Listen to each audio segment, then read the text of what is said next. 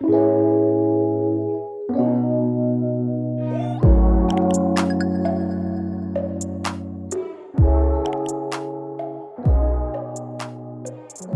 je suis Dalila Majid, je suis avocate au barreau de Paris depuis maintenant 13 ans. Je suis ravie de vous accueillir aujourd'hui pour ce septième épisode de En droit. Mon objectif est de vous permettre en 6 minutes d'écoute de retenir l'essentiel d'une actualité juridique ou d'un thème de droit qui vous intéresse, qui portera essentiellement en droit de la propriété intellectuelle et en droit du travail.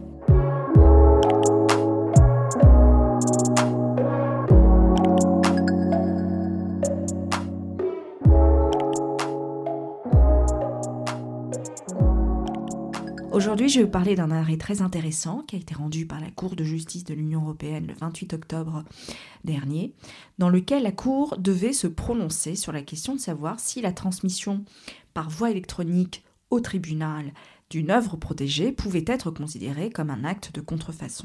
Il s'agissait d'un litige commercial entre deux personnes qui chacune gérait un site internet, et pour sa défense, le défendeur transmet à la juridiction en tant qu'élément de preuve une photographie tirée du site internet du demandeur. Le demandeur riposte en affirmant être titulaire du droit d'auteur sur cette photographie et a demandé que le défendeur soit condamné à lui verser des dommages-intérêts pour contrefaçon du droit d'auteur. Le défendeur donc conteste euh, toute obligation de réparation. Alors dans un premier temps, les premiers juges ont considéré que la photographie était protégée par le droit d'auteur et selon une particularité du droit suédois, que la transmission par mail au tribunal était considérée comme une communication publique. Euh, en revanche, ils ont considéré que le demandeur échouait à démontrer un quelconque préjudice. Le demandeur donc interjette appel et la cour d'appel devait se prononcer sur la question de savoir si la transmission d'une copie de cette photographie en pièce jointe à une juridiction dans le cadre d'un acte de procédure est susceptible de constituer une mise à disposition non autorisée d'une œuvre au sens du droit d'auteur en tant que distribution au public ou alors en tant que communication au public.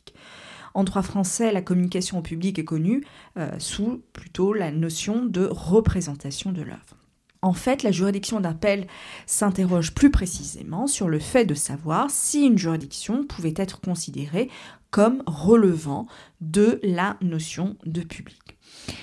La Cour de justice, euh, saisie donc de la question préjudicielle, rappelle sa jurisprudence selon laquelle la communication au public d'une œuvre autre que la distribution de copies physiques de celle-ci relève non pas de la notion de distribution au public telle que visée par une directive européenne, mais celle de communication au public visée par donc la même directive. Ainsi, elle aborde donc la problématique à résoudre de cette transmission par voie électronique à une juridiction à titre d'élément de preuve dans le cadre d'une procédure judiciaire entre particuliers d'une œuvre protégée sous l'angle d'une communication au public.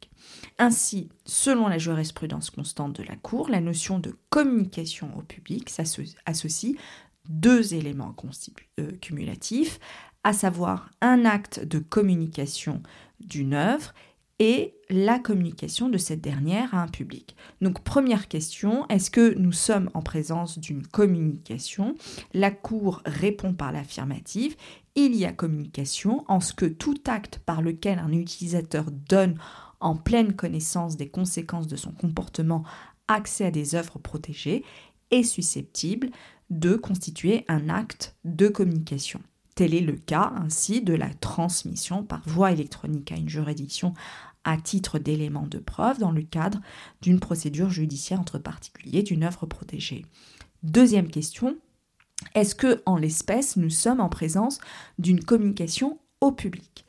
Pour la Cour, pour relever de la notion de communication au public au sens de la directive européenne, encore faut-il que les œuvres protégées soient effectivement communiquées à un public.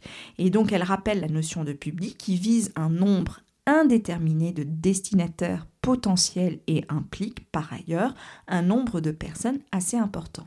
Donc s'agissant du caractère indéterminé du nombre de destinataires potentiels, la Cour a souligné qu'il s'agit de rendre perceptible une œuvre de toute manière appropriée à des personnes en général, par opposition à des personnes déterminées appartenant à un groupe privé. En l'espèce, la communication a eu lieu vers un groupe clairement défini et fermé de personnes investies de fonctions de service public au sein d'une juridiction et non un nombre indéterminé de destinataires potentiels. Donc, dans ces conditions, comme le précise la Cour, la notion de communication au public ne couvre pas la transmission par voie électronique à une juridiction à titre d'élément de preuve dans le cadre d'une procédure judiciaire entre particuliers d'une œuvre protégée. Autrement dit, il n'y a pas de contrefaçon à défaut de communication à un public. Donc, par cette décision, la Cour souligne l'existence d'un juste équilibre entre l'intérêt des titulaires de droits d'auteur, de droits voisins à la protection de leurs droits de propriété intellectuelle, qui est désormais consacré dans la Charte des droits fondamentaux de l'Union européenne, et la protection des intérêts et des droits fondamentaux des utilisateurs d'objets protégés ainsi que l'intérêt général. Donc la Cour rappelle que le droit de la propriété intellectuelle n'est pas intangible et que sa protection devrait donc pas être assurée de manière absolue dès lors qu'il convient de mettre ce droit en balance avec les autres droits fondamentaux parmi lesquels figure le droit à un recours effectif garanti par la charte. Or, un tel droit, et je cite la Cour, serait sérieusement compromis si un titulaire de droit était en mesure de s'opposer à la communication d'éléments de preuve à une juridiction au seul motif que ces éléments de preuve contiennent un objet protégé au titre du droit d'auteur. Vous pouvez donc retrouver cet épisode sur mon blog www.dalinamagic.blog. Donc si vous avez des questions, n'hésitez surtout pas à me contacter ou à me proposer des sujets qui vous intéressent.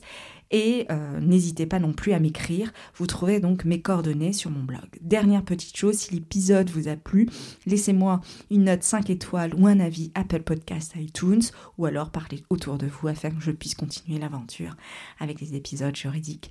D'ici là, je vous dis à très bientôt et branchez vos écouteurs pour un prochain podcast.